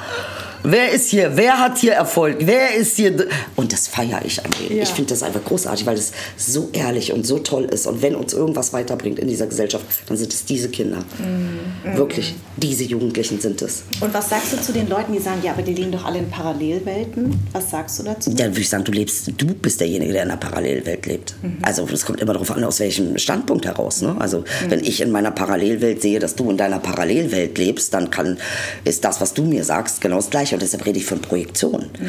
Es ist eins zu eins eine Projektion. Man unterdrückt die Frauen hier, ja. man macht das halt anders. Ne? Man macht das über Institutionen, über Steuerrecht, über mhm. eben nicht emotional, nicht Frau sein dürfen. Mhm. Ähm, na, also permanent eine Abwertung zu erfahren, äh, äh, aber es ist doch nicht was daran emanzipiert. Das ist doch keine Emanzipation. Ja. Das hat doch damit gar nichts zu tun. Also dann komm doch nicht zu mir, äh, wenn eine Gillette, äh, die ist emanzipiert die emanzipiert sich, die räumt alles aus dem Weg, was sich ihr auch nur annähernd in den Weg stellt. Mehr Emanzipation geht einfach auch nicht. Ja, ja. ja also es ist so interessant, das zu sehen. Ich habe so viel von dieser Figur gelernt, mhm. äh, weil ich sie gelassen habe. Ich habe sie auch nicht geskriptet oder geschrieben. Ach so, ich habe sie einfach fließen lassen. Ich bin ja ein Channel, ich bin ja eher so ein Channel-Typ. Ich channel meine Figuren. Das ist, weil ich auch ein bisschen so mit dieser Schreiberei, es nervt mich. Es ist toll, aber ähm, es geht nicht so schnell. YouTube und Facebook und Insta sind schnelle Medien. Ne? Du musst schnell sein sein. Ja, ja. Und äh, Gillette hat mir das gegeben. Also die, ich habe einfach aufgemacht, genauso wie Gerda auch. Gerda ja. ist auch gechannelt. Sie ist ein Channel. Aber war, äh, äh, ähm, äh, war Gerda zuerst da? Ähm, Gerda war zuerst da in der Entwicklung und okay. Gillette kam danach. Aha. Ja. Und warum Gerda? Gerda hatte ich im Rahmen von einer Maßnahme, äh, auch, auch Maßnahme, da ging es dann aber um Theater irgendwie und da war dann, sollte ich die, eine Berliner Mutter spielen. Mhm. Und da ist mir Gerda, ich liebe Gerda. Ich liebe Gerda, Gerda ist Berlin und Gerda ja, ist, du kannst, ich habe, wie viele Busse habe ich passieren lassen, ja. um Gerda zuzuhören, weil sie da ja. sitzt und sagt, die müssen hier alle ins Arbeitslager und auch dieser Stief Gerrit mit seinen langen Haare, was soll denn das kaputte Jeans, aber seid ihr alle Penner geworden oder was, ihr könnt da gleich ins Arbeitslager. Und du sitzt daneben und bist, ich war fix und ver ver verliebt, schockverliebt. So, waren Sie mal im Arbeitslager? Nee, was hat das damit zu tun? Ja. Ja. Wahnsinn! Ich habe so, ich habe mich beömmelt vor Lachen. Echt wirklich. Aber das ist wirklich Berlin, das stimmt. Das ist Berlin, das ist Gerda. Ja. Und, wie, und, wie, reagiert aber dein deutsches Publikum, also dein biodeutsches ja. Publikum drauf? Also denen wird ganz oft schlecht, ne? weil sie sagen so, oh mein Gott, das ist meine Mutter. Also so. Eins zu eins. Oder meine Schwiegermutter. Ja, genau, ich musste mich übergeben, so richtig mit mir wird physisch nicht gut. Ja. Ähm, äh, Tatsache. Und ähm, interessanterweise, äh, also es gibt viele, die sind, ne, das sind diese woke People, mhm. die sind dann schon so, oh mein Gott, ja. wie schlimm. Denen wird, diese werden kreidebleich. Und ganz viele feiern es hart. Und ich sag dir, wer es am meisten feiert? Migranten. Klar. Wir lieben Gerda. Ja, klar. Also, ne, also es ja, ist total. so eine abnormale Psycholiebe, die man hat zu ja, ihr, aber ja. man liebt sie. Die ist total. halt, die sagt, komm mal her, Mogli. Und gibt dir genau. aber einen Bolli, ja, einen Bonbon. komm mal her, Mogli. Das stimmt. Und die Deutschen fühlen sich ertappt wahrscheinlich. Total oder? ertappt und teilweise, also es kommt immer darauf an. Es gibt auch ein deutsches Publikum, was die feiert mhm. und sagt, naja, das ist ja auch die Normalität. So muss es ja auch sein. Ja, die gibt es auch. Also es ist sehr interessant. Okay. Aber wirklich geliebt wird mhm. sie von den Migrantisierten, mhm. weil wir sind mit ihr groß geworden ja. und wir verstehen die Naivität, die auch dahinter ist. Und mhm. das ist, sind, sind, die Leute, die dann sagen, ja, ich möchte aber immer noch, äh, äh, äh, warum soll ich Schaumkuss sagen und warum kann ich nicht Kuss sagen? Ja, also so, das sind genau diese Gerdas. Mhm. Die haben auch so eine, die haben auch was Naives und die haben auch das, die, weil die ihr eigenes System nicht hinterfragt haben, ihre eigenen Gedanken nicht hinterfragt Also haben. verzeihst du den Gerdas? Diese Küsse? Äh, ja, insofern schon, weil wie gesagt, Gerda gibt mir ein Bonbon. Ne? Ich fand es so geil von Merkel damals, dass sie gesagt hat, als er- Erdogan ja rüberkam und seine Wahlwerbung äh, gemacht hat, wo dann alle Deutschen sauer sind, dass er gewählt wird. Aber ihr habt doch den roten Teppich ausgerollt. Richtig. Wieso zählt das nichts? Warum ist auf einmal Özil das Problem? Und jetzt mal nochmals. Glaubst du ernsthaft, du kommst in der Türkei mit 100 Millionen an einem Erdogan vorbei? Ja, ne, also diese, diese Konstruktion, ne, das, das zu meinen, man könnte dann da äh, auf ihm rumhacken, äh, ähm, äh, weil er irgendwie ein Bild mit Erdogan gemacht hat, während wir hier eine Scheiße nach der anderen bauen, zeitgleich nach Afrin Waffen geliefert haben zu Herrn Erdogan. Ja. Also diese Doppelmoral und dann unseren Jungen kaputt machen, Ja. unseren Jungen anmachen. Damit haben die Deutschen richtig verkackt. Richtig nachhaltig Und- verkackt. Aber was hast du gedacht, als du das Foto gesehen hast zwischen Erdogan und, und Özil? Also du kannst es ja vielleicht... Ja, Alter, natürlich habe ich gedacht, so, Alter, was ist da los? Und dann habe ich mich ein bisschen erkundigt, weil ich auch nicht so hart Fußball drin, ich bin da nicht so drin. Mhm, Ähm, und dann äh, war klar, dass Erdogan natürlich das sehr schlau gemacht hat. Ne? Also es ist, ähm, und ich finde jetzt mal ohne Scheiß, Erdogans Politik hin oder her, ich finde die auch nicht toll, ist auch nicht mein Ding, ja. Aber ähm, am Ende des Tages ist der stolz auf das, was er ist, nämlich stolz auf das, was wir geleistet haben, was die Deutschen uns verweigern.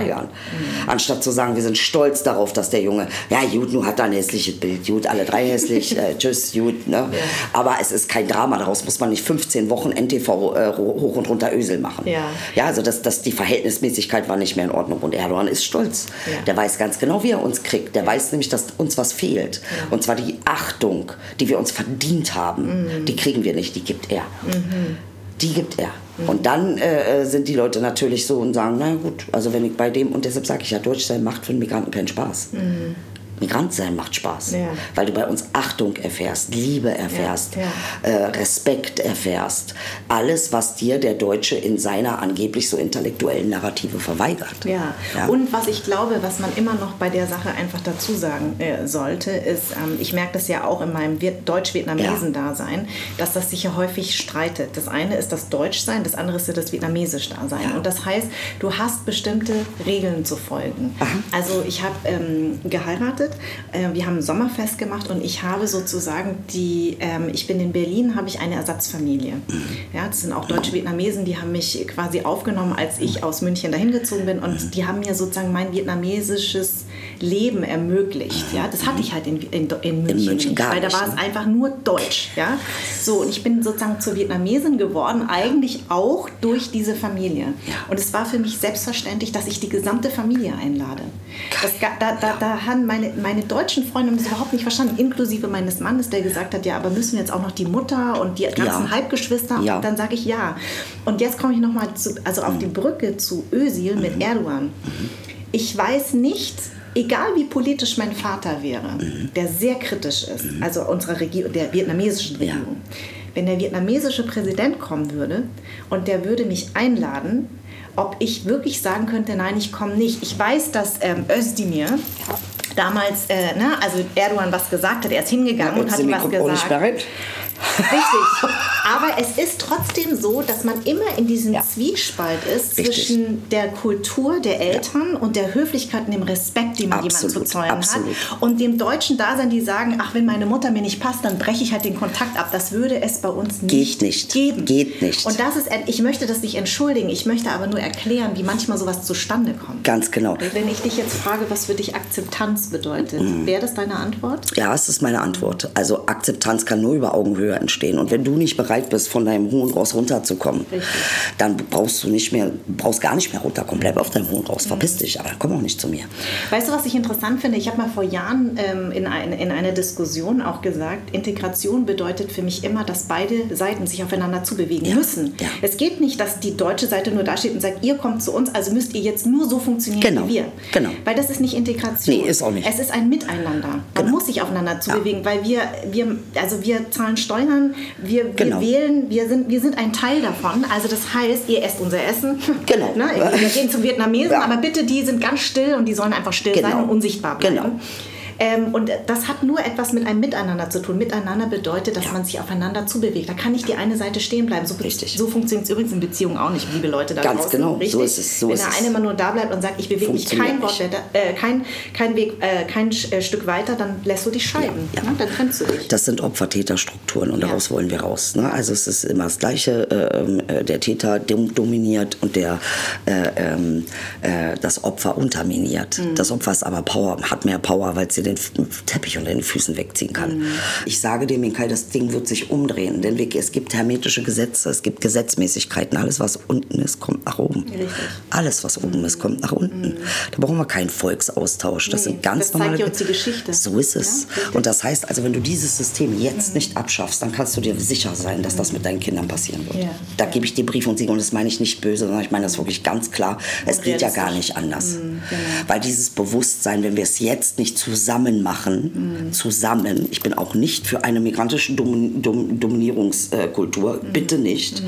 Ähm, aber wir müssen das irgendwie schaffen, dass wir dieses, dieses ganze System auflösen. Mhm. Und dass wir uns eine, eine, eine äh, ähm, äh, aus diesen co-abhängigen Strukturen. Wir sind ja stark co-abhängig mit diesem Angestelltsein und äh, ne, das ist ja alles Quatsch, das löst sich ja alles auf. Wir müssen in Interdependence kommen.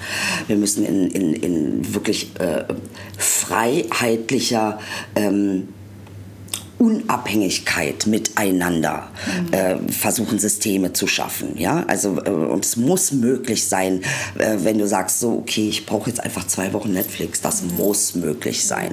Dann ist das eben so. Dann machst du deine zwei Wochen, weil du hast noch andere Prozesse als Mensch durchzustehen und nicht nur einen Arbeitsprozess. Mhm. Also diese neokapitalistische Kultur hat uns versucht so zu vereinnahmen und das ist die, die, die uns entmenschlicht, weil sie uns überhaupt gar keine menschlichen Räume mehr lässt. Mhm.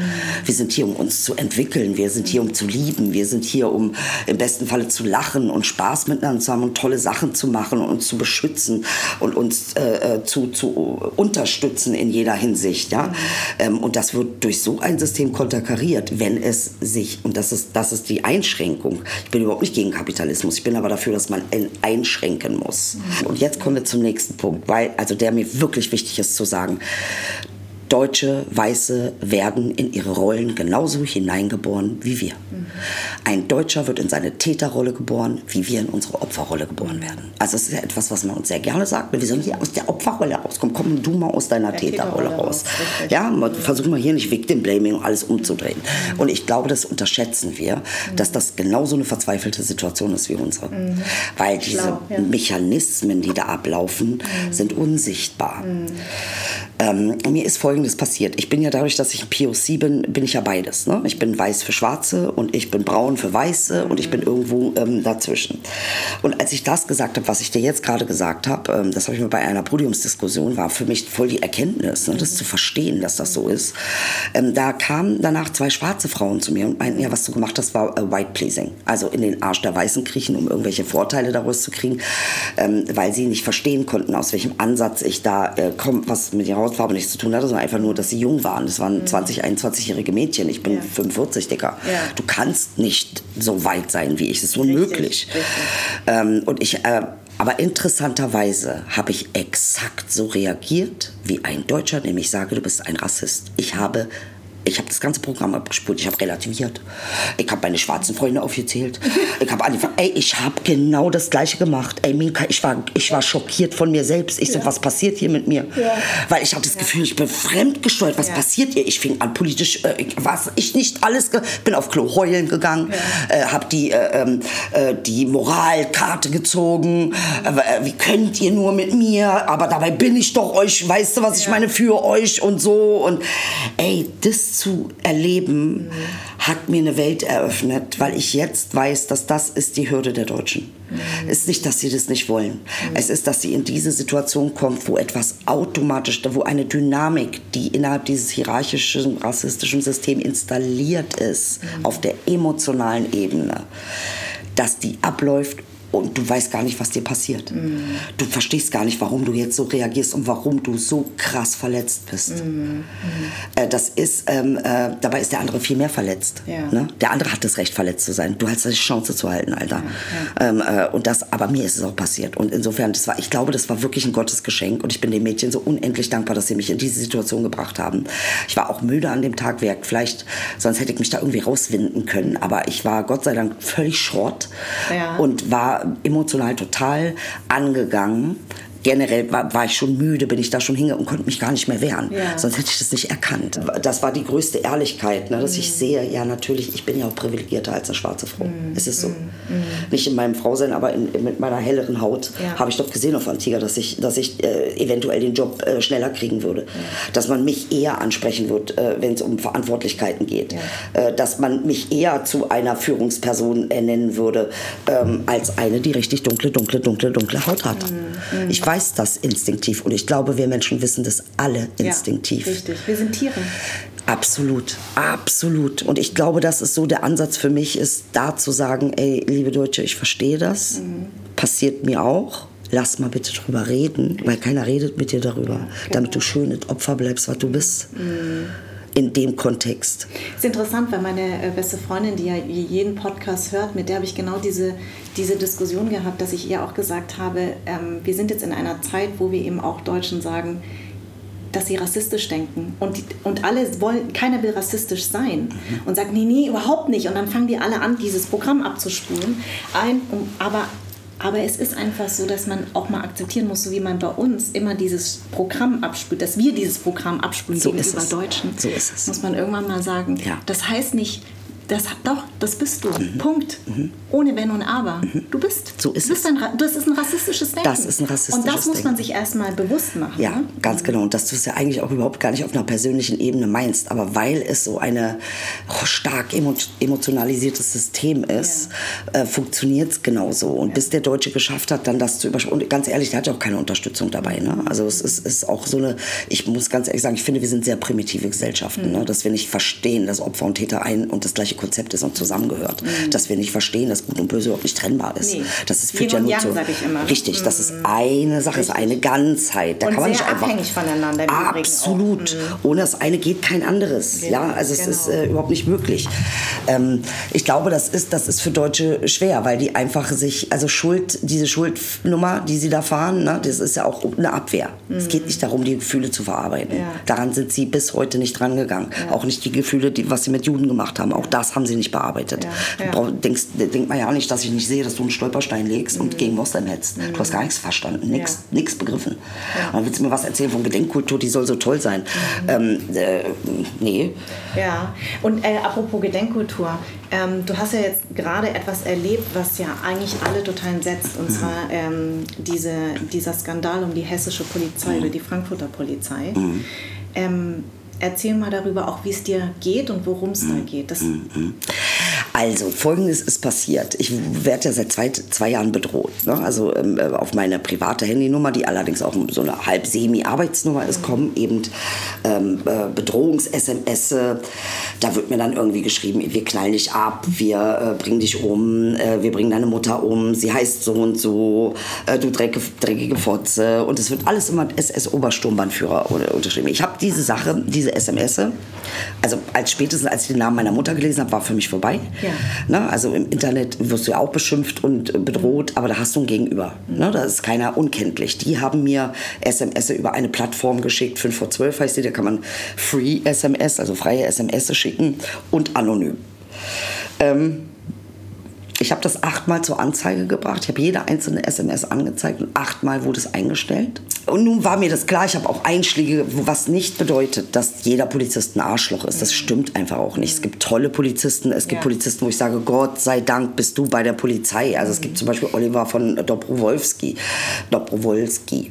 Wolski, nicht Wolski.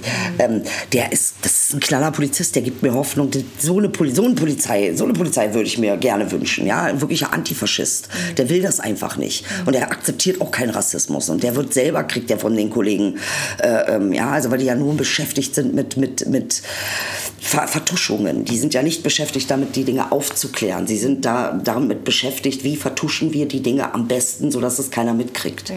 Das ist die einzige Beschäftigung, die, die, der sich die Polizei widmet seit ein paar Jahrzehnten. Mhm. Ähm, äh, ich mag sein, dass ich jetzt weit vorgreife, ja.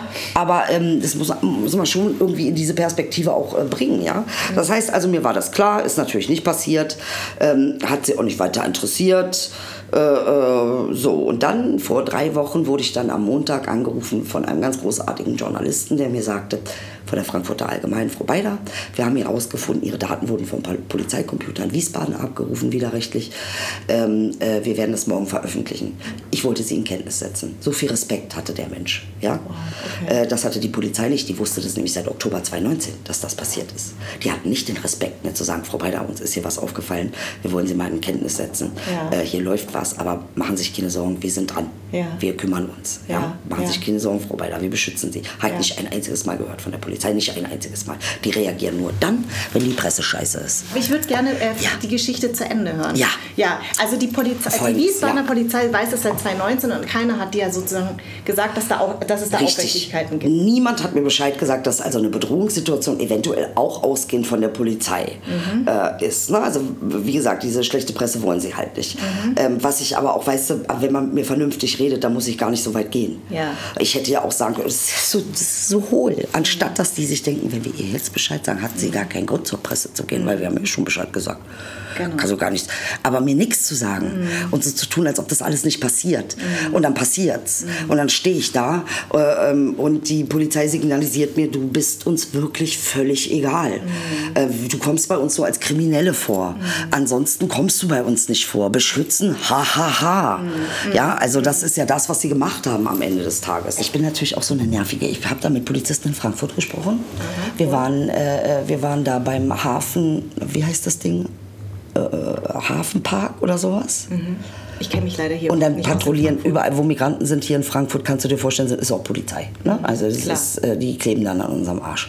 Ähm, und ich habe aber aufgrund dieser ganzen Situation äh, trotzdem, sage ich mir, ich will offen bleiben, ich will mit denen reden. Mhm. Ich will, jetzt habe ich auch eine konkrete Sache. Jetzt mhm. kann ich sagen, ey, eure Leute mhm. haben meine Daten weitergegeben, ist jetzt das Spiel von mir und meiner Familie. Wie findest du das als Polizist? Und, was haben sie gesagt? Also die sind toll gewesen, also teilweise ne, sehr offen gewesen, teilweise völlig verlogen gewesen, aber die, mit denen ich da gesprochen hatte, es war auch eine junge Dame, sie meinte, ja, ich kenne sie aus dem Fernsehen und so. Und dann konnten wir uns austauschen darüber, dass sie das verletzt hat, dass sie da so in einen Topf geworfen wird. Weißt du, das ist doch interessant. Ja, dann kannst du hoffentlich verstehen, wie es uns geht. Ne? Ich wollte es gerade sagen. Wenn wir in einen Topf geworfen ich werden. Ich wollte es gerade sagen. Danke, dass du das sagst, weil ja. das ist nämlich genau das, was so verletzend ist, dass wir alle in einen Topf geworfen Richtig. werden. Aber sobald man die, sage ich mal, weißen Deutschen oder Biodeutschen in einen Topf wirft, dann ist der Aufschrei ganz, Aufschrei ganz, ganz groß. groß. Ganz, ganz doll. Und dann sage und, oder Leute, die zum Beispiel ja. so die äh, Augen verdrehen und sagen, oh, ich kann das ganze Thema nicht mehr hören über Rassismus und das, das sage ich ja, aber wir leben jeden Tag Richtig. damit. Weißt du, wie müde wir sind? Richtig. Danke, dass du das sagst, ja. dass diese Frau sagt, ja, also das meiste, was mich verletzt hat, ist, dass sie mich ja. in einen Topf werfen. Genau. Ja, genau. Spiegel, hallo. Hallo, mhm. genau. Aber auch das wollen sie irgendwie nicht so richtig annehmen. Ne? Also es, war, es ist schwierig.